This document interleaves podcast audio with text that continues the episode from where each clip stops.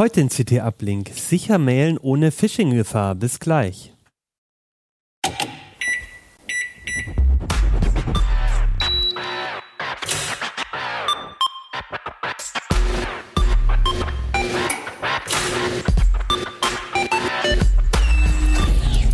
CT Uplink. Hey, herzlich willkommen bei CT Uplink. Mein Name ist Achim Bartschok und ich habe euch eine CT mitgebracht. Es ist die CT Nummer 19 und ihr seht schon darauf, das Thema, das Hauptthema der CT war sicher mailen und darüber wollen wir heute sprechen, über das Erkennen von gefährlichen Mails, wie man die analysiert, wie man sie vielleicht auch unschädlich macht und dazu habe ich heute zwei Gäste dabei. Zum einen Ronald, mhm. Ronald Eikenberg. Hallo Ronald. Hi, ja, ich bin Ronald Eikenberg aus dem System, aus dem Ressort System und Sicherheit, so rum ist es richtig. Und wir reden heute ein bisschen über E-Mail. Genau, du bist unser CT-Security-Experte und bist auch Teil des Investigativteams. Da mhm. gibt es ja auch immer das Thema, wenn man irgendwie ähm, sich mit äh, Sicherheitslücken oder sowas befasst oder Phishing-Themen. Also deswegen, das fand ich auch ganz spannend. Äh, genau, und Silvester Dremme, unser zweiter Gast, nämlich auch Teil des äh, Investigativteams. Das ist mir dann aufgefallen bei der, als wir, das, als wir die Sendung heute zusammengestellt haben. Hallo Silvester. Hi, genau. Aber ich bin auf einem anderen Ressort, nämlich Internetdaten und Anwendungen. Genau, und du hast aber auch viele Sicherheitsthemen machst du immer bei uns auch. Ich habe auch gesehen Quantencomputing, Künstliche Intelligenz, das Markdown-Editoren getestet, also eine sehr breite. Ich, will da immer so in, in anderen Themenfeldern und dann sind aber alle lieb zu mir und sagen, ist okay. Okay. Gut, wir reden gleich zu dritt über das Thema sicher mailen. Davor gibt es aber noch kurz ein Wort von unserem Sponsor. Vielen Dank an den Sponsor dieses Podcasts, CyberGhost VPN. CyberGhost VPN ist einer der weltweit führenden VPN-Anbieter mit 38 Millionen Nutzern. Mit CyberGhost könnt ihr eure IP-Adresse im Internet verbergen und eure Daten durch einen VPN-Tunnel verschlüsseln. Eure Online-Gewohnheiten bleiben dadurch vor neugierigen Blicken verborgen. Nicht einmal CyberGhost VPN weiß, was ihr online tut. Mit CyberGhost VPN habt ihr auch uneingeschränkten Zugang zu 35 Streamingdiensten sowie Netflix oder ORF. F. Die E-Mail ist irgendwie so ein Zombie unter den Kommunikationsmitteln. Irgendwie nervt's doch alle, ist nicht besonders effizient, hat man das Gefühl. Das Verschlüsseln von Mails ist irgendwie schwierig, geht mit Messenger eigentlich viel einfacher und sie sind auch ein wichtiger Angriffspunkt. Trotzdem geht es irgendwie nicht ohne. Also sowohl in der Unternehmenskommunikation als auch privat ähm, hat man immer noch mit E-Mail zu tun. Wie ist es bei euch beiden? Ähm, habt ihr so ein Gefühl, wie viel Prozent eurer Kommunikation noch über E-Mail geht? Ist das groß? Ja, Ronald? im Prinzip alles, was von außen kommt, ne? weil keiner schreibt dich ja einfach so über Messenger, über Signal oder so an. Also die meisten E-Mails, äh, die meisten Kommunikationsversuche von außen kommen dann tatsächlich per Mail. Intern läuft auch noch ein bisschen was leider, muss man sagen. Ähm, es ist halt nach wie vor der kleinste gemeinsame Nenner und eben nicht, weg, nicht tot zu kriegen aus dem Alltag. Ne? Also intern heißt zum Beispiel auf der Arbeit mit Kollegen, aber auch vielleicht mit Freunden oder sowas. Ja. Genau. Ja. Wobei du ich dir ein bisschen widersprechen musst. Also ich habe es jetzt auch schon öfters, dass mich ähm, Menschen, mit denen ich zumindest anfangs halt auch per Mail äh, mit denen kommentiere, auch mit einem äh, Vermieter oder so, dass sie zum Teil auch dann anfangen zu fragen, wollen wir nicht per WhatsApp weitermachen. Mhm. Also das finde ich schon auch ganz spannend, dass das sich auch manchmal verlagert. Wie ist es bei dir, Silvester? Ähm, also privat ist, ist viel über Messenger, mhm. ähm, wobei ich bei WhatsApp nicht bin, was dann immer so ein mhm. bisschen in der Hemmschwelle ist. Ähm, ansonsten, also so ist halt schon viel E-Mail. Ich finde es auch nicht schlimm. Also ich meine, E-Mail hat halt einen Haufen Security-Problematiken, also gerade mit der Verschlüsselung und so, das ist halt auch wirklich unangenehm. Aber eigentlich finde ich das ein cooles Medium, es funktioniert überall, man kann sich seine Clients so lange so zurechtdübeln, bis er das genau so macht, wie ich das halt gerne hätte und die Nachrichten auch genau so verwaltet, wie ich das mir halt vorstelle und so. Ähm, also ich, ich mag E-Mail eigentlich schon, muss okay. ich sagen. Du hast es auch schon gesagt, ja, Sicherheitsthema, E-Mail ist so ein, vielleicht so eins der wichtigsten Angriffs, ähm, Angriffspunkte oder Tore von ähm, Ganoven, wenn die auf meinen Rechner wollen. Ähm, da wäre meine erste Frage eigentlich, seid ihr schon mal auf eine E-Mail reingefallen, auf, habt auf den Link geklickt, der vielleicht doch nicht so gut war. Hat, ich weiß nicht, Ronald, wie ist bei dir? Du bist ja, ja eigentlich dafür total fokussiert. Du, dir sollte es eigentlich nicht passieren. Ich bin total darauf fokussiert, deswegen klicke ich auf jeden Phishing-Link und ähm, ja, wir müssen ja im Prinzip auch wissen, was da passiert und welche aktuellen Angriffsmaschen im Umlauf ja, aber das sind, ist ja äh, mit Absicht, aber jetzt bist du schon mal aus Versehen, dass du irgendwie gemerkt hast oder irgendwie fast drauf geklickt hättest? Kommt sowas vor? Es gibt Mails, die sind so gut gemacht, die kannst du halt auf den ersten Blick nicht von einer echten Mail unterscheiden.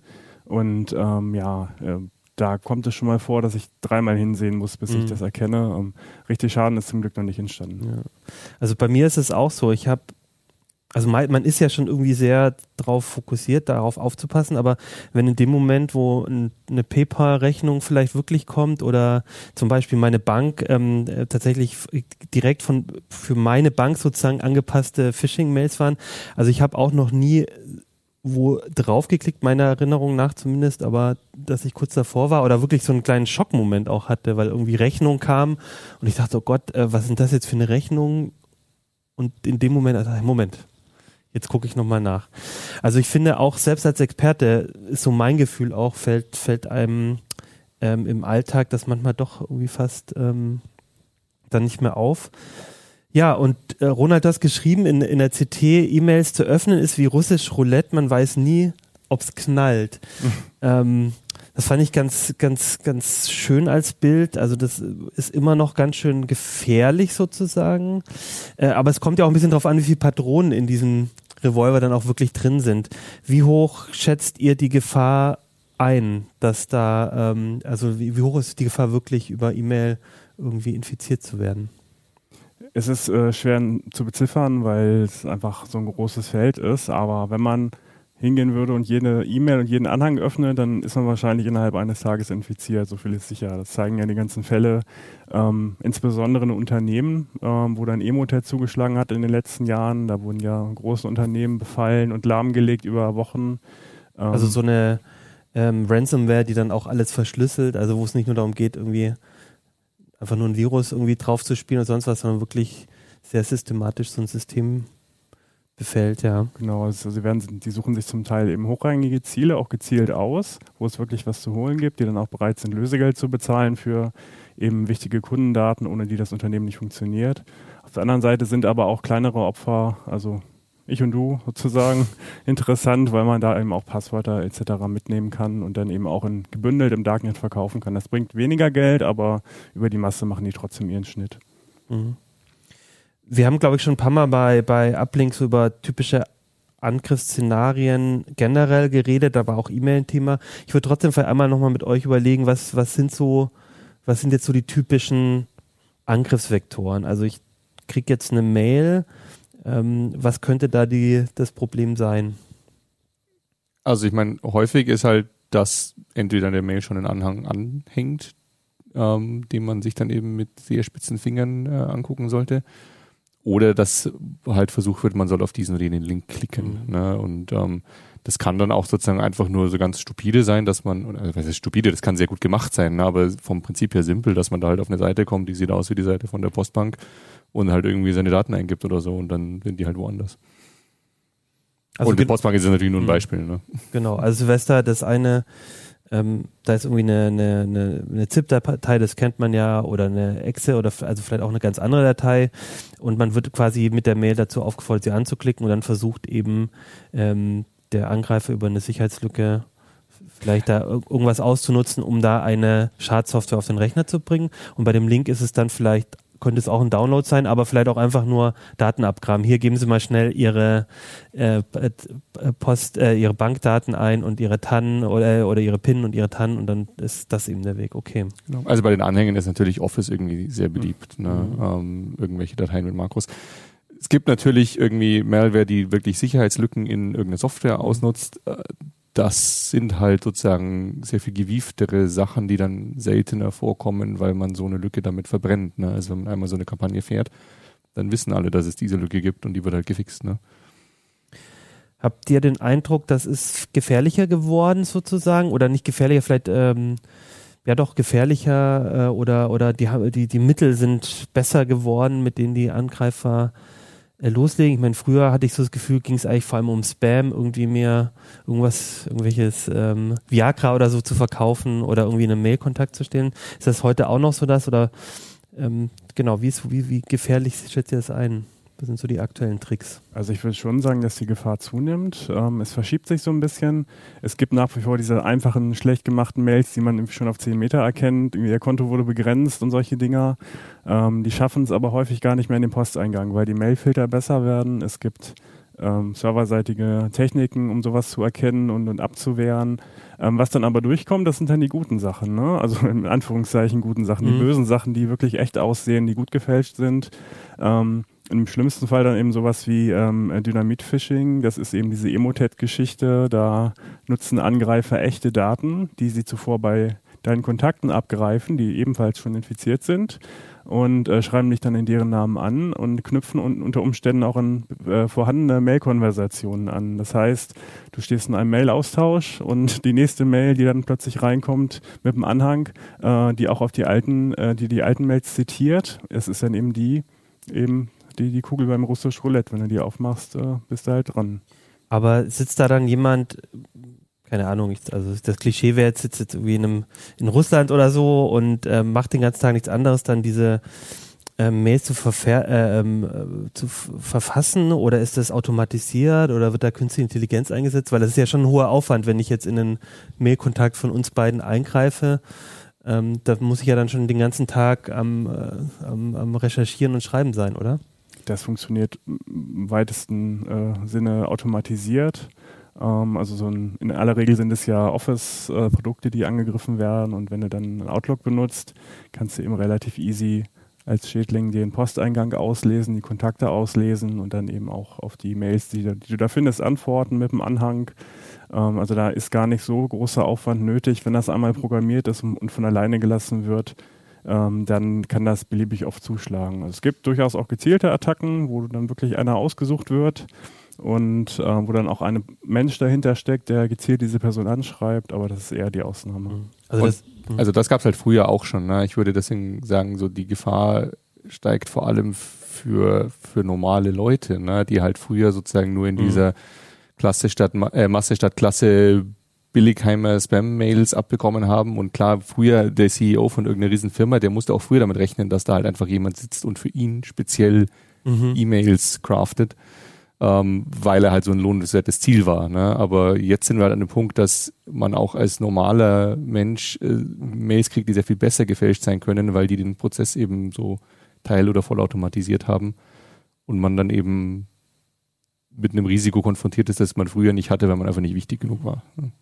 Trotzdem ist es ja so, wenn ich das jetzt so zum Teil auf, auf Masse dann auch mache als, als Angreifer, ja, das ist doch ein unheimlich hoher Aufwand. Also wenn ich jetzt irgendwie das so automatisiert mache, ab irgendeinem Punkt muss ich ja dann wahrscheinlich trotzdem als Angreifer auch händisch tätig werden. Also jetzt, wenn der, wenn du jetzt anbeißt zum Beispiel, oder gibt es da auch automatisierte Prozesse?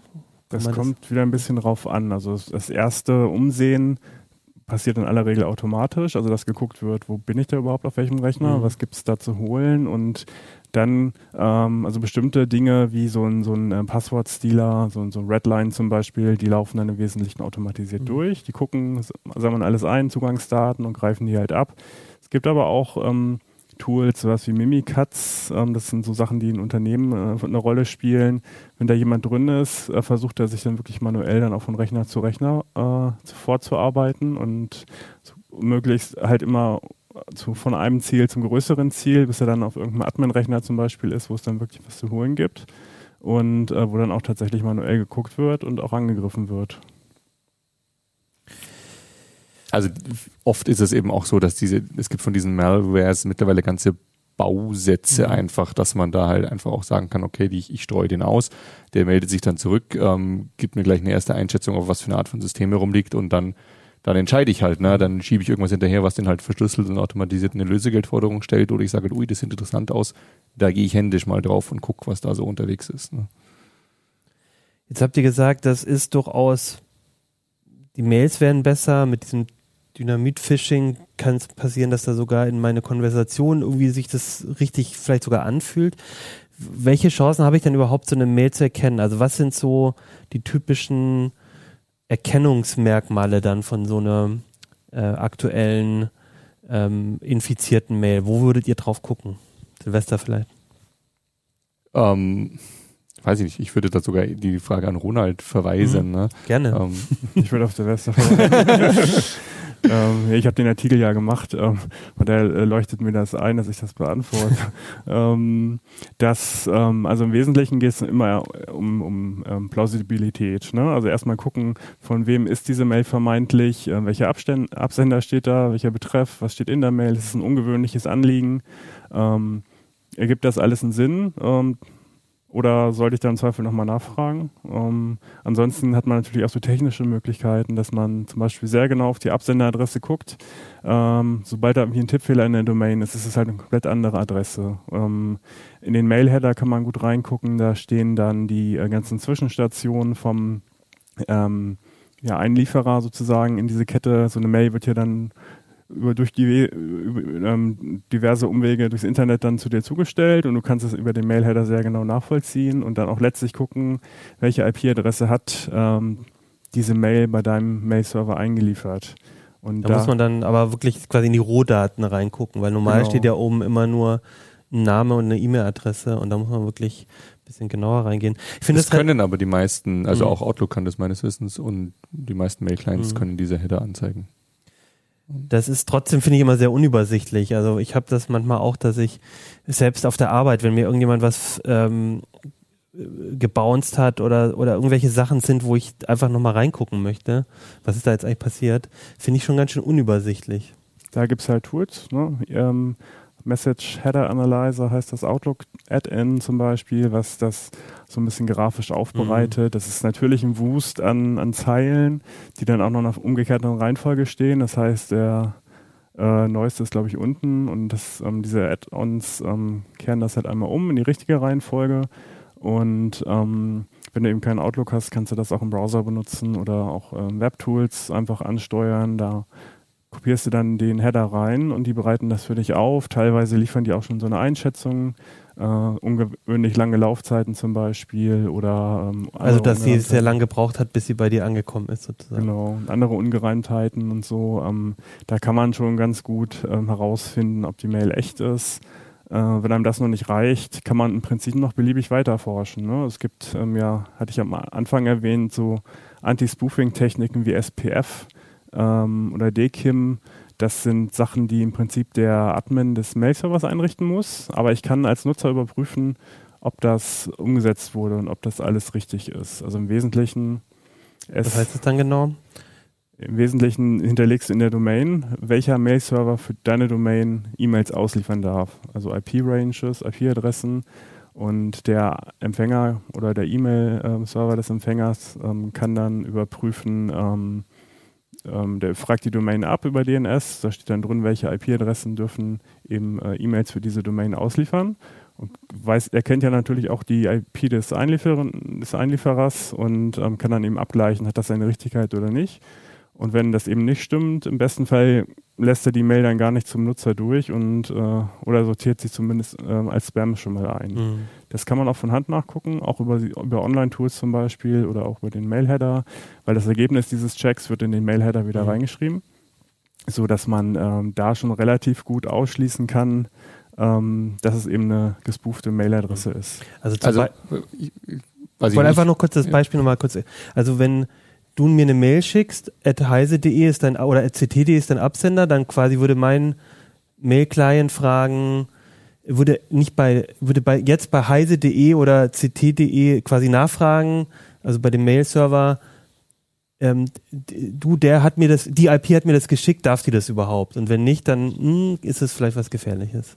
Genau. Genau, also weil das ist ja so als Kontext, ne, eine E-Mails hatten traditionell nichts in dieser Richtung. Du kannst da als Absender reinschreiben, mhm. was du magst und es wird zugestellt und dann kann ich halt glauben, dass die von ronald.ctd kommt ähm, oder halt nicht. Ne? Aber das war beliebig fälschbar und mhm. ähm, so wie bei einem Brief auch kann man ja angeben, was man mag. Ähm, und das ist eben das, was, mhm. was diese Techniken jetzt nachrüsten und verhindern sollen und so. Und was halt schwierig ist, wie immer bei so gewachsenen Systemen, das gab es halt früher nicht. Und was machst du jetzt mit Servern, die das noch nicht tun und so. Mhm. Aber ich glaube, die Verbreitung ist mittlerweile ganz okay, oder Ronald? Ja, der Vorteil ist, dass das eben so die ähm, Zwischenstationen unter sich ausmachen. Ne? Also der ähm, äh, Empfangsserver macht das halt für dich schon mal.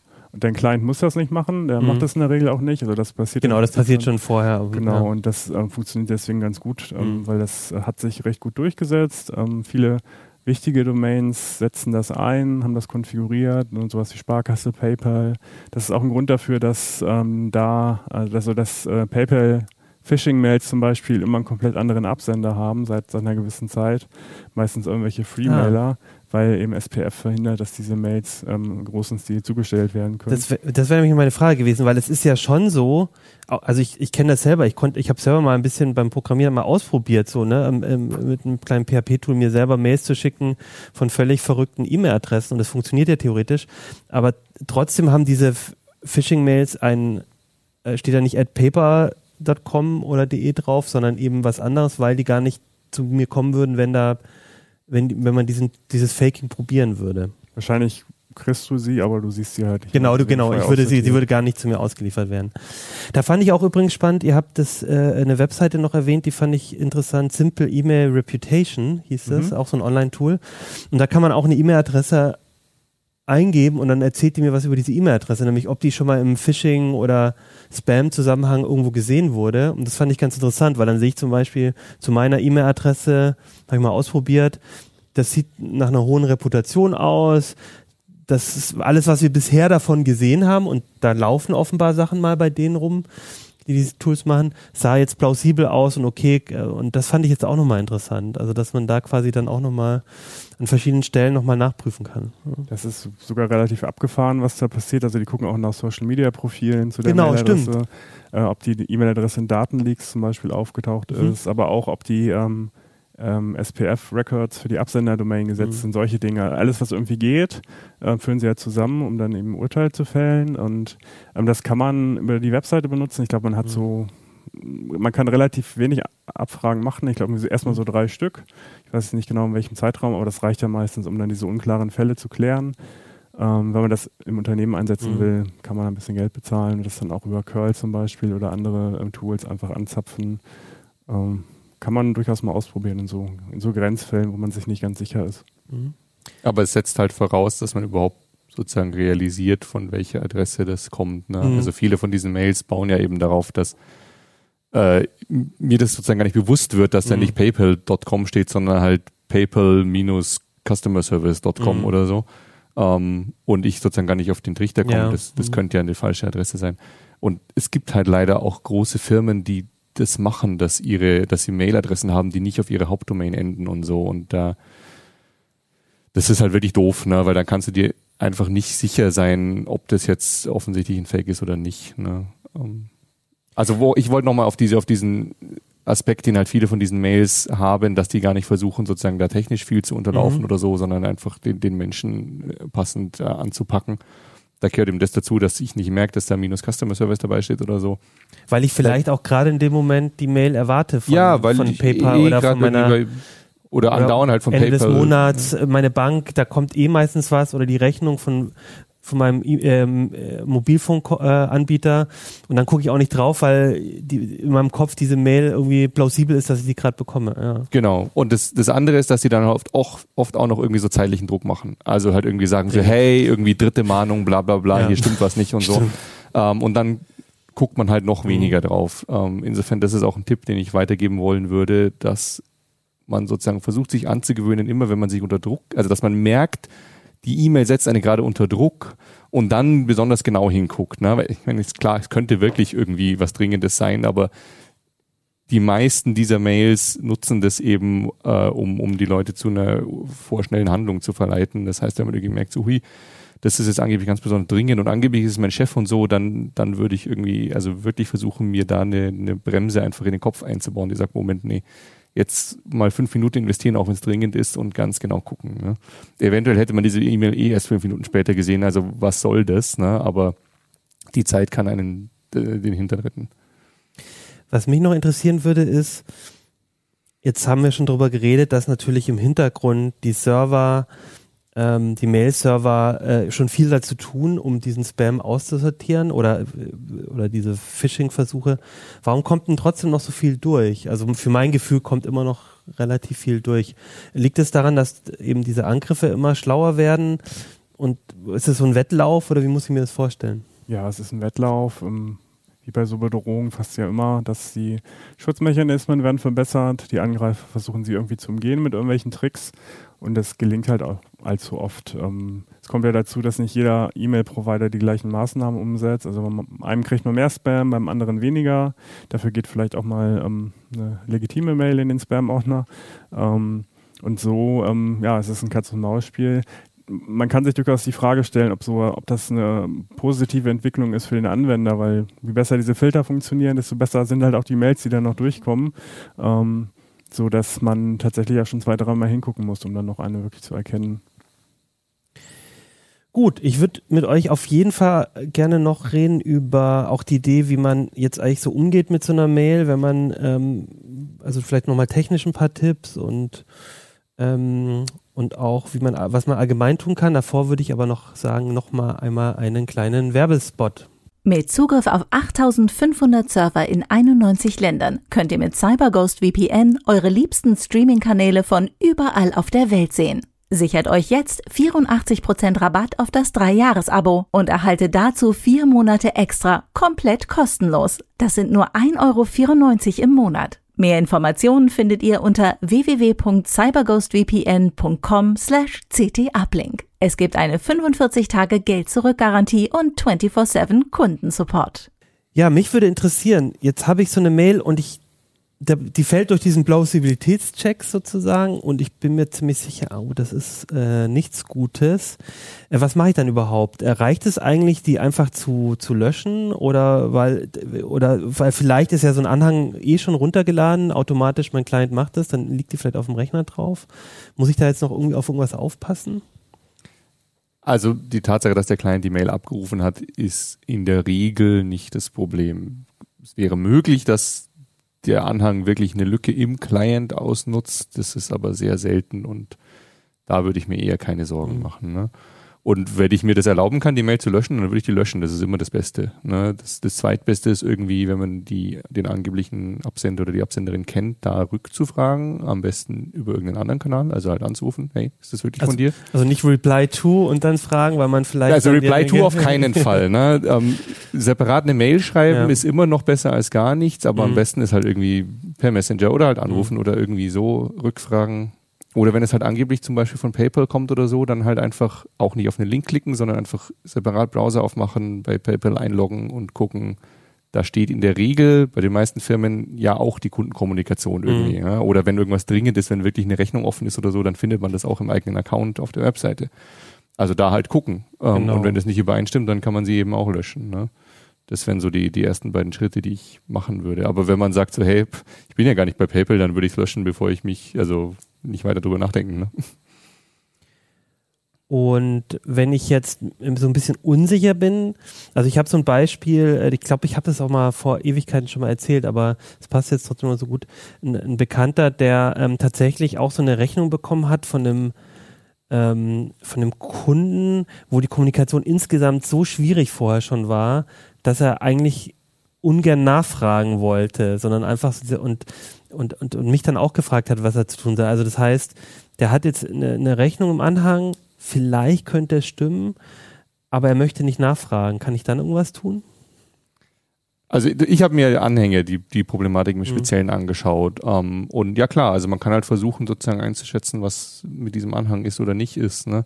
Ähm, und wenn das eben zum Beispiel eine Rechnung ist, aber ein Excel-File oder so, dann klingt das auch schon wieder höchst verdächtig, ne? weil wer, wer macht denn sowas? Ne? Mhm. Wenn es ein PDF ist, dann ist es plausibler, dass es sich um eine Rechnung handelt. Also man kann einmal so ganz allgemein drauf gucken. Und dann gibt's halt Tools. Also es gibt ein sehr schönes Tool, was wir im Artikel auch ausführlich beschreiben, aber das heißt Danger Zone. Ähm, und im Prinzip macht es halt so einen Anhang in der geschützten Umgebung auf, fotografiert ihn, also macht sozusagen eine, eine, eine Screenshot von den Inhalten, egal ob das jetzt eine PDF ist oder eine Word-Datei oder so, überträgt nur diese Bilddaten, baut daraus wieder ein PDF und das kann man sich dann angucken. Und, und macht er das, ähm, ist das dann ein Online-Tool, wenn du das nee, das sagst, läuft oder wo ist die geschützte Umgebung, äh, wo, liegt die? Bei dem, auf dem eigenen Rechner. Also man installiert sich das lokal. Auf Tool. Windows auch oder ist das? Funktioniert hier? unter ja, Windows, oh, Mac okay. und Linux. Ich habe es ausnahmsweise auch unter Mac und Windows ausprobiert. Normalerweise bin ich ja nur auf Linux unterwegs, aber da war es halt schon wichtig, dass es eben auch auf anderen mm, Systemen funktioniert. Ähm, genau, und ähm, der Witz an der Sache ist halt, dass ich so praktisch ein, es ist sehr unwahrscheinlich, dass in dieser Datei irgendwas drinstecken kann, was sich sozusagen wirklich nur über die sichtbaren Bilddaten überträgt. Ne? Mhm. Ähm, also das kann man praktisch ausschließen. Ähm, und dadurch, dass ich dann so einen Screenshot von den Inhalten habe, ähm, der, der Container, in dem das passiert, wird danach weggeschmissen, da kann sehr unwahrscheinlich, dass was rauskommt, kann ich mir so eine Datei halt angucken. Mhm. Ähm, und wenn es wirklich nur eine Rechnung ist, dann reicht es auch völlig, weil die muss ich ja nur sehen. Brauchst du brauchst ja gar nicht öffnen danach nochmal, selbst wenn du jetzt Nee, genau, ich will du hast ja dann das Bild von der Rechnung. Und, und ich muss ja nur Ja. sehen, was da halt draufsteht und da Ja. steht dann der Betrag und whatever. Ne? Ähm, aber auch wenn das irgendeine Datei ist, die ich weiter bearbeiten will, also wenn das halt irgendwie ein Word-Dokument ist, in dem ich angeblich noch irgendwas editieren soll oder so, dann kann ich halt so erstmal gucken, ist das denn ein plausibler Inhalt und steht dann nicht irgendwie da drin Mhm. nix oder steht, Sie müssen hier oben Makros aktivieren oder so, und dann weiß ich schon, kann ich das Original in die Tonne treten. Ne? Genau, weil Makros bei den Word-Dokumenten zumindest so der typische Also Angriffsvektor sind, um, um, um eine, um Schadsoftware auszuführen. Ja, also ich meine, es gibt natürlich plausible Einsatzzwecke für Makros. Deswegen tut sich ja Microsoft Mhm. auch so schwer damit, da einfach mal mit dem großen Hammer drauf zu hauen, weil dann in allen möglichen Firmen, an allen möglichen Stellen, alle möglichen Mhm. Dinge nicht mehr funktionieren. Aber ne? meistens weiß man das ja in der Firma, also ich, das ist so meine Erfahrung, wenn irgendwo Makros eingesetzt werden, dann hat, ist das auch wieder eine Plausibilitätssache, ne? wenn das diese Rechnungs, irgendwelche, ähm, irgendwie in der Logistik, irgendwie man, äh, oder Einkauf, man hat, dann benutzt vielleicht jemand Makro, dann weiß man das aber auch, das ist ja auch wieder eine Plausibilität. Aber vielleicht in der vermeintlichen F F äh, Rechnung von irgendeinem anderen Unternehmen ist jetzt einfach super unwahrscheinlich, dass sie ein Makro brauchen, um die Rechnung zu öffnen. Genau. Und die sollten auch einfach nicht drin sein. Und wenn an der, in der Rechnung wirklich Makros drin sind, dann ist die Firma schuld. Und man muss einfach sagen, Leute, das geht nicht. Ne? Mhm. Ähm, ist Man halt so. kann das nicht deutlich genug sagen. Also Mhm. gerade Makros in Word und anderen Mhm. Office-Dokumenten, wenn es darum geht, auf diese gelbe Leiste zu klicken, die sich beim Öffnen des Dokuments öffnet, da steht dann irgendwie sowas wie zulassen, Ja. ähm, Inhalte aktivieren oder so ähnlich. Immer wenn diese gelbe Leiste ins Spiel ist, Mhm. dann ist im Prinzip roter Alarm, dann sollte man möglichst nicht draufklicken, es sei denn, es sind wirklich Ausnahmen, wo ich mir sicher bin, das Dokument ist sauber, das kommt vielleicht, es ist vielleicht ein Mhm. Dokument, mit dem das Unternehmen immer arbeitet. Ähm, aber das ist so der, das Kernproblem. Dass die Leute sind sich dessen nicht bewusst, dass das im Prinzip genauso gefährlich ist, wie eine Exe zu öffnen auf Mhm. dem Rechner. Und ähm, von daher sollte man davon absehen. Microsoft haut eben nicht mit dem großen Hammer drauf, aber mit dem kleinen. Ähm, die sind jetzt gerade dran, ähm, Office-Dateien, die aus dem Internet kommen, also Mhm. die man zum Beispiel über Outlook runtergeladen hat, ähm, dass sie da diese gelbe Leiste rot machen und dann Mhm. ein bisschen mehr über die Gefahren aufklären. Das ist nichts, was der Nutzer nicht mit zwei, drei Klicks umgehen kann. Und ähm, häufig ist es ja so, dass die Anweisungen direkt im Dokument drinstehen. Mhm. Ähm, sehr anwenderfreundlich, wie man den Chartcode ausführt. Also wir rechnen damit, dass die das dann auch mit aufnehmen in die Anleitung. Äh, aber es ist zumindest ein Schritt in die richtige Richtung. Mhm. Ähm, aber wenn man irgendwie kann und nicht viel mit Makros zu tun hat, am besten abschalten. Und nur nochmal zu, also um das ganz klar zu machen, weil du gemeint hast, na, außer das ist ein Dokument, das man halt sicher kennt und so weiter. Und das heißt, das ist kein Dokument, das per Mail kam, ne, sondern das Mhm. hat man irgendwie intern aus der Firma oder so. Mhm. Wenn das per Mail kam, dann weiß man nicht sicher, wo es herkam. Ja. Ne? Außer das war in irgendeiner verschlüsselten und signierten Mail drin und da haben wir vorhin schon angesprochen, benutzt ja leider kaum jemand, weil es halt sehr lästig ist, Mails zu verschlüsseln und zu signieren. Jetzt kann man das alles berücksichtigen, was ihr gesagt habt und toll wissen, wie man Header analysiert, wie man in einer geschützten Umgebung so eine ähm, Datei mal öffnet, Screenshots macht. Trotzdem kann es passieren und wird es, glaube ich, auch immer mal wieder jemandem passieren, da einen Fehler zu machen. Ne, selbst wenn man das alles macht, dann ist vielleicht doch mal drauf geklickt. Wie kann ich denn die Angriffsfläche allgemein verkleinern? Also was kann ich, vielleicht habt ihr noch so, weiß ich, vier, fünf Tipps, was kann ich tun, damit selbst wenn ich klicke oder vielleicht auch jemand in meiner Familie draufklickt oder in, meiner, in meinem Unternehmen, damit der Schaden, die Chance niedriger ist, dass dann Schaden entsteht? Ja, es fängt bei der Angriffsfläche tatsächlich an. Ähm, die größte Angriffsfläche ist Windows, das muss man so sagen. Also Windows raus und Linux wenn es installieren. irgendwie geht, wenn man nicht auf Windows angewiesen ist. Also ich habe auch lange Windows benutzt und verstehe auch jeden, der es tut, aber es ist halt, ähm, wird am meisten attackiert, Mhm. weil es äh, die größte Verbreitung hat. Äh, wenn man nicht darauf angewiesen ist und ohnehin das meiste im Web macht, mhm. irgendwelche Web-Apps benutzt oder Office äh, in der Cloud oder so, dann kann man das genauso gut mit dem Linux mhm. machen. Ähm, das äh, läuft gerade im Desktop-Bereich auf sehr wenigen Systemen, gerade im Vergleich zu Windows und wird dementsprechend auch fast nie angegriffen. Ähm, von daher, das wäre das Erste und das Beste, was man machen kann. Dann kann nicht mehr allzu viel passieren, außer natürlich bei Phishing, wo man dann seine Zugangsdaten irgendwo eintippt. Das geht natürlich auch unter mhm. Linux und unter macOS. Ähm, da sollte man, ähm, ähm, ja, was die Angriffsfläche angeht, noch kurz äh, LibreOffice ins Spiel bringen. Das ist ähm, auch deutlich äh, ungefährlicher als Office, weil es weniger attackiert ist, eben auch weil es die geringere Verbreitung genießt. Es ist auch nur eingeschränkt zu äh, Microsoft Office Makros kompatibel. Ähm, das sind schon mal zwei sehr, sehr gute Maßnahmen, wenn man die umsetzt. Ähm, was Phishing angeht, ähm, ist da sehr, sehr wichtig, bei Online-Accounts die Zwei-Faktor-Authentifizierung einzuschalten. Mhm kann man nicht oft genug sagen. Äh, selbst wenn man dann die Zugangsdaten auf irgendeine Phishing-Seite mhm. eingibt, ähm, durch diesen zweiten Faktor, also das ist ja so ein Code, den ich aufs Handy geschickt bekomme mhm. oder eine App generiere oder eben auch in Form eines Security-Schlüssels, FIDO2, U2F, ähm, kann nicht allzu viel passieren, weil der Angreifer eben nur meine Zugangsdaten hat, aber mhm. nicht an diesen zweiten Faktor rankommt. Ähm, das verschiebt sich gerade so ein bisschen, weil es eben auch Angriffe auf den zweiten Faktor gibt, gerade mhm. im Unternehmensumfeld. So gerade Microsoft-Accounts werden sehr gerne angegriffen, weil die so die Tür ins Unternehmen häufig öffnen. Hängt ja alles Mögliche hinten dran. Ähm, da kann man sich auch verschützen, indem man eben zum Beispiel die Fido2-Sticks einsetzt. Ähm, das ist ja dieser neue Authentifizierungsstandard, der nach wie vor darauf und dran ist, sich durchzusetzen. Und wie wir das sagen wir schon äh, seit, äh, weiß nicht, zwei Jahren war Ablink, dass er sich jetzt, aber ja, langsam durchsetzt. Aber es ist halt einfach, die Mühlen mal langsam. Aber es ist auf jeden Fall eine sehr sichere Methode dann, um das auszuschließen. Das ja. Besondere ist bei Fido 2, dass es eben phishing-resistent ist. Ähm, das ist ja alles automatisiert, diese ganze, die ganze Kommunikation zwischen äh, Website und äh, meinem Stick. Oder es kann auch der Chip im, Rechn der Chip im Rechner sein, äh, der TPM-Chip von, mhm. von Windows zum Beispiel. Ähm, und da fließt dann eben die Domain mit ein, auf mhm. der man ist. Der Browser meldet dem Stick eben, auf welcher Seite er gerade ist. Und da ist dann natürlich PayPal mit einer 1 am Ende statt einem L mhm. eine andere Domain als paypal.com und dementsprechend kommt da auch ein anderes äh, ja, Kryptogeheimnis bei raus. Ein Hash ist es, glaube ich. Ähm, und das funktioniert dann eben auf der legitimen Seite nicht. Mhm.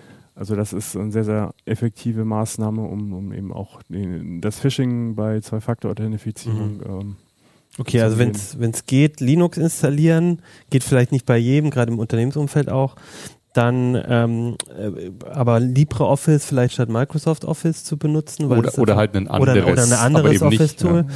Also dann Zwei-Faktor-Authentifizierung. Habt ihr noch was?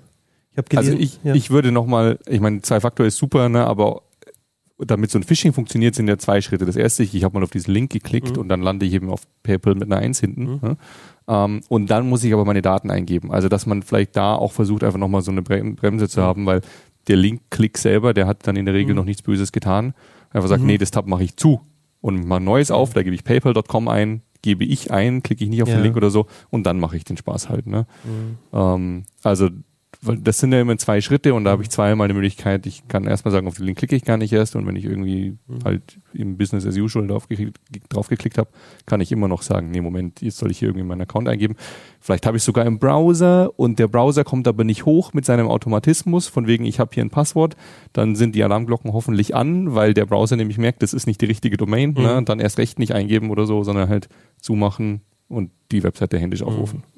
Und dann ist auch erstmal noch gar nicht die Panik angesagt, weil ich kenne das auch von Leuten, die mich dann anrufen und sagen, ich habe auf diesen Link geklickt und ich, das ist jetzt so eine Seite mit irgendwie Werbung oder sonst was ist, und habe ich mich jetzt schon infiziert. In der Regel ist da in der Regel noch nicht die Gefahr genau, entstanden, ja. erst wenn man dann weiter weiterklickt sozusagen. Sofern man Updates installiert hat. Das wäre ein wichtiger haben. Punkt, genau. Ich wollte gerade sagen, das ist noch ein wichtiger Tipp. Betriebssystem, Apps, insbesondere halt alles, was mit äh, Daten von außen in Kontakt kommt, also Mail-Client, PDF-Viewer, mhm. Microsoft Office und solche Dinge, ähm, sollte man zeitnah auf den aktuellen Stand bringen. Vielleicht auch, wenn man einen eigenen Mail-Server benutzt, dann vielleicht auch da den aktuell halten. Das gibt ja vielleicht auch einige Wenn man einen eigenen Server benutzt, dann sollte man den aktuell ja. halten, egal wofür. ne? Da hast du natürlich recht. Ähm, was ich noch ergänzen wollte, ähm, also man muss ja nicht voll auf Linux umsteigen, wenn einem das nicht mhm. passt oder wenn man das halt nicht will oder wie auch immer oder man nicht kann. Man kann eben zum Beispiel auch sagen, gut, ich, ich installiere mir eine VM ähm, in der läuft ein Linux und da läuft halt ein Thunderbird drin. Mhm. Und so frage ich meine Mails ab. Ne? Das mhm. dauert dann halt in der Früh mhm. irgendwie 30 Sekunden länger, bis der Thunderbird gestartet ist, weil erst die VM mitkommen muss. Aber ansonsten ist es von, von der Usability her dann nicht so schlimm.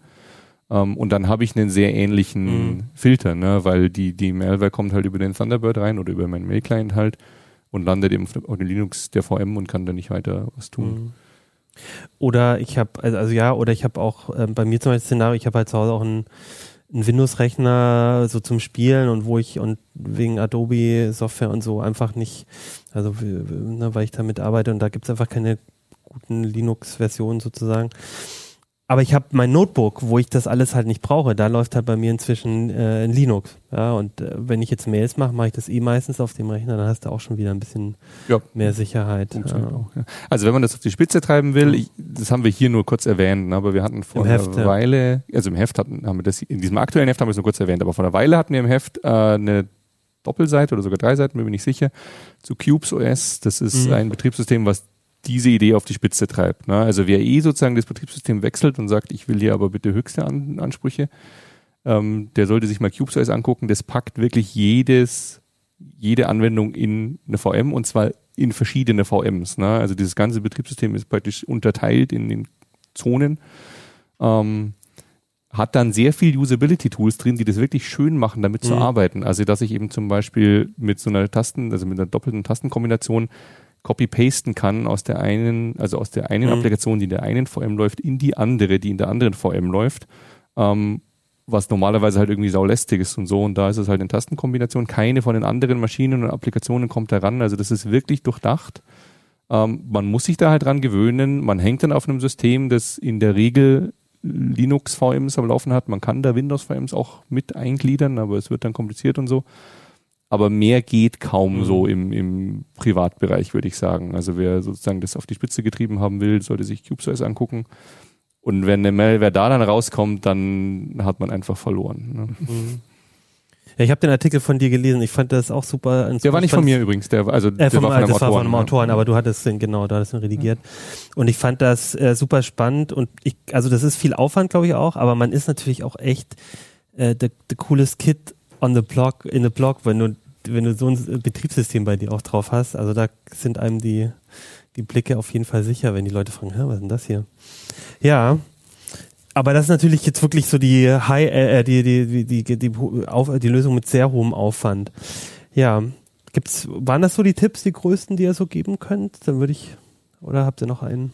Zur Absicherung würde ich sagen, ist das Wichtigste. Ähm, mhm ähm, Silvester, ich weiß nicht, ob du das nur ansprechen möchtest, hat sich ja auch noch damit beschäftigt, wie man dann verdächtige Dateien nochmal analysiert. Ne? Also nicht nur konvertiert, sondern so, auch ja. tatsächlich reingucken kann. Mhm. Vielleicht erzählst du das nochmal. Ja, also es ist der gleiche Artikel sozusagen, da geht es dann noch so ein bisschen Tools, die einem halt äh, da, hauptsächlich für Office-Dateien und für PDFs eine Einschätzung liefern. Also die eben zum Beispiel ein simples Kommandozeilen-Tool, das halt die man diese Datei gibt und dann sagt es, hey, da steckt ein Makro drin. Ne? Mhm. Und dann weiß ich das, ohne Word geöffnet mhm. haben zu müssen und da dann irgendwie mich beherrschen zu müssen oder darauf zu vertrauen, dass das auch mhm. wirklich irgendwie alles dicht hält und so. Fühlt sich ähm, ja auch, selbst wenn du es in der VM irgendwie öffnest, irgendwie fühlt sich immer so ein so ein bisschen schlecht an, irgendwas auszuführen, weil du denkst, ah, vielleicht kann doch irgendwas schief gehen. Und wenn man das gar nicht erst diesen Schritt hat, sondern die Datei einfach Genau, also wenn ich die halt mit dem Tool aufmache, ja. wo ich weiß, das kann das Marco überhaupt nicht ausführen, ja, dieses genau. Tool, dann bin ich genau. da halt auf der sicheren Seite. Ne?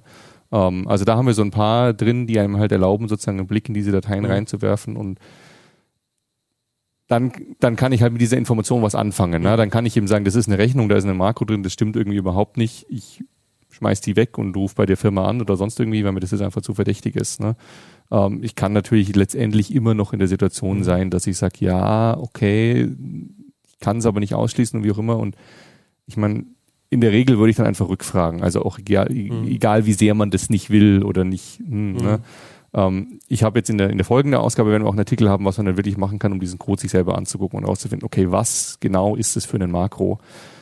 Dazu muss man aber programmieren können, dazu muss man auch die Zeit einfach haben und das hat man nicht bei jeder Mail. Ne? Ähm, insofern würde ich sagen, die, die praktikable Lösung ist mhm. wirklich spätestens dann zu sagen, nö, einfach nein. Ja?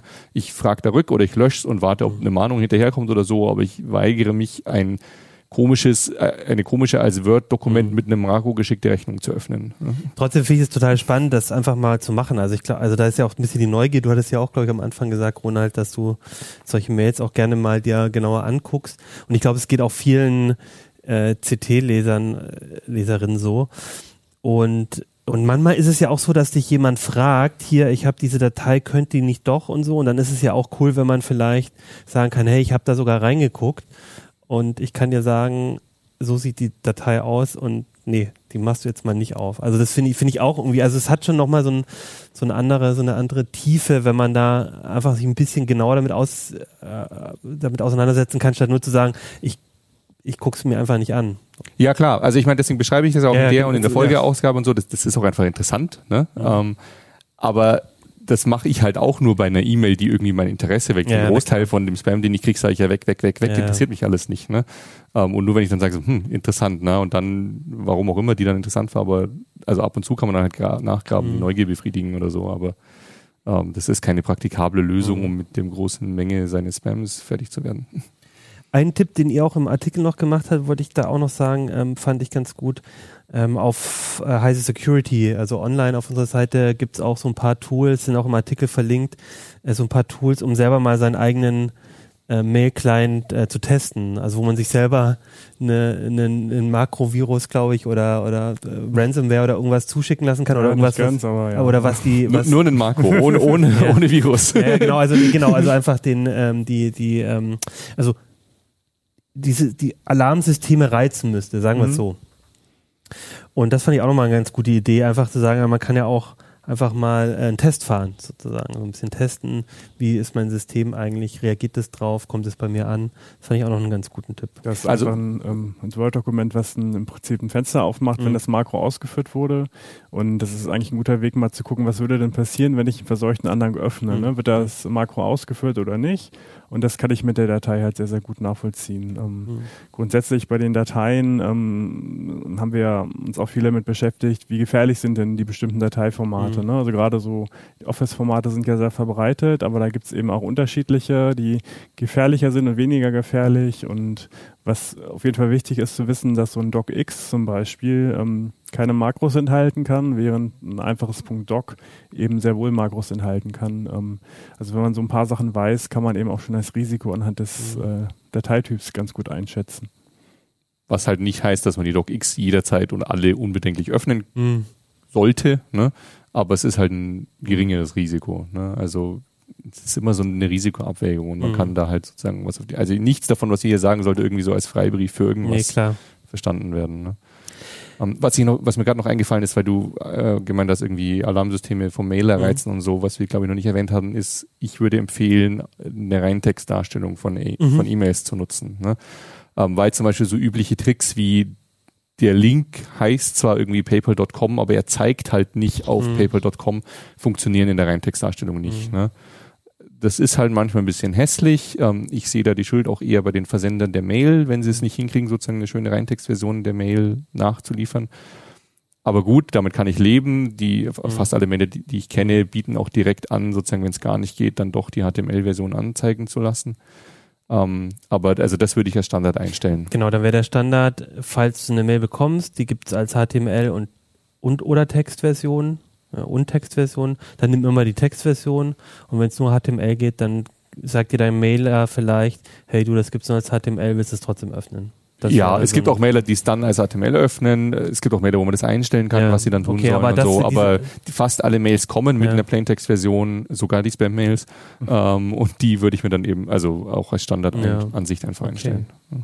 Du hast schon erwähnt, du siehst dann auch die Schuld manchmal bei den Versendern. Und darüber würde ich noch zum Schluss mit euch reden. Ihr habt ja auch so ein bisschen gesagt, auch wenn man Mails selber versendet, kann man ein bisschen was dafür tun, dass die eigenen Mails beim Gegenüber als leichter als plausibel erkannt werden. Was sind da so die Tipps? Weil das hilft ja auch dabei, generell dieses Problem zu lösen. Ja, der Hintergrund ist, dass man den größten Einfluss ähm, nicht auf den Posteingang hat, äh, auf den eigenen, sondern auf die, Post, auf die Posteingänge der anderen Leute. Also im Prinzip hat der Absender die Macht und kann beeinflussen, wie gut kommt die Mail beim Empfänger an, wie schnell erkennt er, ob das Phishing ist oder eine echte Mail.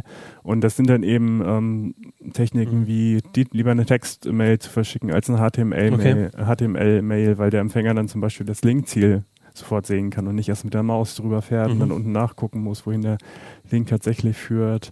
Ähm, ja, möglichst aussagekräft, äh, aussagekräftigen Absender, ne, also Vorname, Nachname, ihr Firmenname, sowas in der Art, äh, aussagekräftigen Betreff äh, nutzen und ähm, auch Mailtext. Ähm, bestimmte Dateiformate sind halt eben, sollte man lieber unterlassen anzuhängen, eben alles, was ausführbar ist oder auch eben die alten Office-Formate. Ähm ich habe eine, ich habe, ich habe zum Beispiel eine Nextcloud. Würdest du auch sagen, es ist besser, dann so einen Anhang vielleicht gar nicht in der E-Mail als Anhang zu nehmen, sondern als Sharing-Datei äh, aus der Nextcloud nur halt zu verlinken? Oder ist es eigentlich kann das genauso problematisch wahrscheinlich sein. Kann genauso problematisch okay. sein, aber bei manchen, ähm, also die Dateigröße ist natürlich immer ein Problem. Ne? Wenn ich eine große Datei habe, soll ich die dann tatsächlich lieber irgendwo hochladen und dann. Nee, aber ich meinte jetzt wirklich als Sicherheitsthema. Aber letztendlich Wahrscheinlich machen das auch Angreifer, dass sie statt einen Anhang irgendwo eine Datei verlinken. Ja, stimmt. Ja. Das ist eigentlich keine Sicherheit. Ja. Ähm, und sowas halt wie Kontaktdaten in die mhm. Signatur schreiben. Ne? Per persönliche Anrede ist wichtig. Ähm, das äh, ist alles ähm, für sich genommen kein sicherer Indikator mhm. dafür, dass eine Mail echt ist. Das kann natürlich auch ein Angreifer Ich habe auch schon Phishing-Mails mit persönlicher Anrede bekommen. Ja. Hey Achim, Nee, das war ich.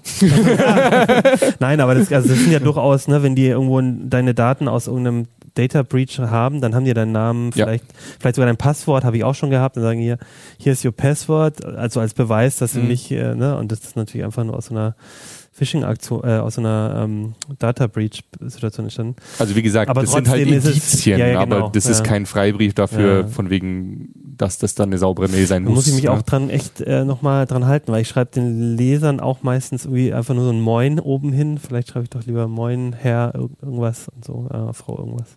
Man sollte das eher umkehren. Ne? Also es ist kein Beweis, mhm. aber wenn es nicht da ist, dann sollte ich skeptisch werden als Empfänger. Und ihr würdet aber dann trotzdem sagen, äh, das PDF muss ist dann also dann kann ich es auch in die Mail reintun. Also da, also ich muss bloß vielleicht. Die, also was halt eine interessante Frage ist, ist das PDF überhaupt nötig? Mhm. Geht es um drei Sätze aus dem PDF, mhm. dann würde ich die einfach in die Mail kopieren und Ende Gelände und ich ja, habe keinen okay. Anhang. Ne? Mhm. Ähm, also das ist auch was, was halt häufig ist. Das hilft auch, weißt du, oft werden dann E-Mails irgendwie weitergeleitet und dann fügt jemand noch drei Empfänger hinzu und plötzlich haben Leute dieses Dokument, ja. die das gar nicht mhm. haben sollten. Und es war alles nicht nötig, weil es ging eben nur um drei Sätze oder so. Also mhm. da würde ich dann eher sagen, nochmal drüber nachdenken, muss ich wirklich eine Datei anhängen oder kann ich mir das mhm. insgesamt sparen? Weil PDF tatsächlich ein gutes Stichwort ist. Also lieber PDF als was anderes. Mhm. Im Zweifel lieber im Word einen PDF-Ausdruck machen, weil die erstmal ungefährlicher sind. Also auch in PDFs mhm. können, kann Chartcode stecken, da kann JavaScript-Code drin stecken, aber es ist eben immer noch nicht ganz so verbreitet wie eben Angriffe über mhm. Word-Makros beispielsweise. Also im Zweifel lieber PDF benutzen ähm, und auch was du meintest mit den ganzen Empfängern, ähm, das ist ja auch so ein beliebter Fehler. Ne? Man antwortet an alle, der, der Chef fragt irgendwas, man antwortet an alle. Äh, also auch da ähm, immer gucken, was kann ich aussortieren aus der Mail. Ne? Also mhm. welche Informationen müssen da jetzt wirklich drinstehen, wer bekommt diese Mail. Äh, ansonsten handelt man sich ja ganz schnell ein Datenleck mhm. ein. Und noch schöner als PDF, auch wenn das halt nicht immer eine Option ist, ist halt ein Bild. Also an der Bilddatei kann kaum was schiefgehen, die kann keinen Code enthalten oder sonst irgendwas. Ne? Gab auch schon Malware, die irgendwie halt irgendwelche Parser von den JPEG-Algorithmen mhm. ausgenutzt hat, aber das ist sehr, sehr nischig. Also PDF-Lücken ist dann eher wahrscheinlich. Ja, äh, also PDF-Reader-Lücken dann, ja. Je komplexer das Dateiformat, ja, desto ja, wahrscheinlicher logisch. ist halt, dass da irgendwo was schief geht mhm. oder irgendwas sogar so funktioniert, wie es funktionieren soll, aber halt nicht in meinem mhm. Sinne. Also Makros sind ja keine Lücke in dem mhm. Dateiformat, die tun, was sie tun sollen, die können halt nur mehr, als sie mhm als man als will, als Nutzer ja. normalerweise. Ne? Ähm, und PDFs können halt auch einen Haufen Zeug und Bilder können halt wenig. Ähm, wirklich so ein, so ein BMP-Bild oder so, mhm. wo nicht mal irgendwie eine Komprimierung drin ist, das kann noch weniger. Also je weniger Software sozusagen da rumrödeln mhm. muss, umso besser ist es eigentlich oder umso sicherer ist die, die Mhm. Art von Datei. Ne? Deswegen zum Beispiel auch, wenn es nur um Text geht, halt eine Textdatei Mhm. anhängen und nicht ein Word-Dokument oder so. Also Mhm. wenn ich keine Formatierung brauche, Ja, okay. warum dann eine hernehmen? Ne? Ja. Und ihr hattet auch über ähm, Signieren gesprochen, äh, geschrieben, also Mail signieren. Was meint ihr damit genau? Also geht es ja nicht darum, einfach nur so ein Textstück zu, sondern so, so eine, was, was meint ihr? Ja, eine digitale Signatur sollte man anfügen, wenn man kann. Die Frage ist immer, ob der Empfänger das dann irgendwie auswerten kann Mhm. und versteht, Aber was ist ich da zumindest mache. ein- Wäre zumindest ein Angebot. Genau, das ähm, hingegen Mail-Verschlüsselung, Mhm. da sollte ich mir dann schon sicher sein, dass es der Empfänger öffnen Mhm. kann. Also es ist sehr, sehr gut und man sollte es auch immer machen, wenn es geht. Mhm. Aber wenn ich eben das erste Mal jemanden anschreibe, ähm, ist die Wahrscheinlichkeit nicht gering, dass der die verschlüsselte Mail da nicht aufbekommt. Selbst wenn du ihn immer wieder mal anschreibst. Ich hatte es jetzt erst vor ein paar Tagen, dass mich der Kollege Ernst Ahlers sehr schön verschlüsselt angeschrieben hat und ich war aber gerade auf einem Gerät, ähm, wo ich ähm, wo ich es noch nicht richtig eingerichtet hatte, was, äh, weil ich da neu aufgesetzt hatte, ist eine andere Geschichte. Und dann brauchte ich erstmal wieder fünf Minuten, zehn Minuten, bis ich die Mail öffnen konnte. Aber ähm, das ist ja dann eher ein kleines Problem. Also ich meine, ja, kleines Problem. Ich glaube, das ist einer der Gründe, warum sich das nie gescheit Ja, ja, durchgesetzt klar, hat, dass ja. die Usability von Mail-Verschlüsselungen halt einfach schlecht Mhm. ist. Ähm, aber eben umso wichtiger, was, was Ronald sagt, signieren geht halt Mhm. immer, weil du als Empfänger die Signatur halt ignorieren kannst. Kannst ignorieren. Äh, das heißt steht aber dann auch eben eine Datei drunter, dann äh, könnte das nicht wieder den Ja, die musst du ja Empfänger, nicht aufmachen. den Empfänger irritieren, dass er denkt, das ist wieder irgendwie. Ähm, also die meisten Mail-Clients zeigen das, glaube ich, gar nicht so richtig Okay. als Anhang an, obwohl das technisch gesehen einer ist. Ne? Ähm, aber also ich würde, also das ist eh allgemein ein Anhang, Mhm. der mich nicht interessiert, den ignoriere ich halt oder ich kann ihn auch löschen, Ja, ja. wenn ich mag. Na Es gibt klar. Mailer, die sagen, da kann ich sagen, behalt die Mail, aber löscht den Anhang. Ne?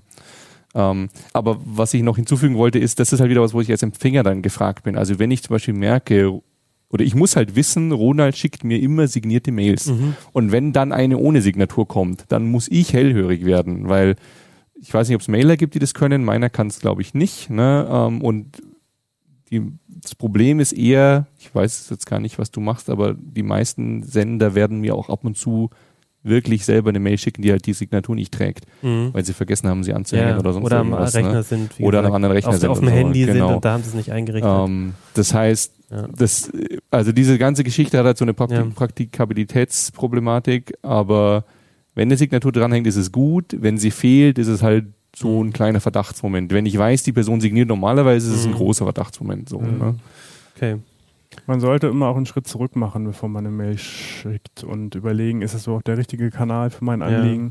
Weil gerade bei den ganzen Messengern ist es ja so, dass die inzwischen alle oder die meisten, jetzt mal Telegram ausgenommen, ähm, Ende zu Ende verschlüsselt sind per Default und man auch den Absender ähm, zweifelsfrei Mhm. verifizieren kann. Das ist alles kryptografisch abgesichert, ohne dass ich irgendwas machen muss.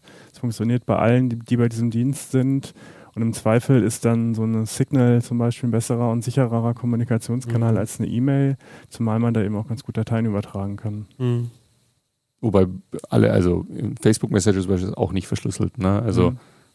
Signal ist gut, können wir glaube ich einfach auch mal aufzählen. Ja? Threema ist ziemlich gut. Ähm, es gibt Wire, es Matrix kann verschlüsseln. Es gibt Wiki, dazu kann ich nichts sagen, aber es ist scheinbar in Amerika recht verbreitet. Also es gibt so eine ganze Reihe von, aber eben Telegram ist unverschlüsselt, Facebook Messenger ist unverschlüsselt, WhatsApp ist verschlüsselt, aber ist halt von den Metadaten her so eine Geschichte. Also das ist halt auch so ein bisschen ein Trauerspiel. Ne? Die Mhm. einzelnen Messenger sind zwar viel besser als Mail, aber ich erreiche halt nicht jeden über jeden Messenger. Ja. Eine Mailadresse hat halt jeder. Ne?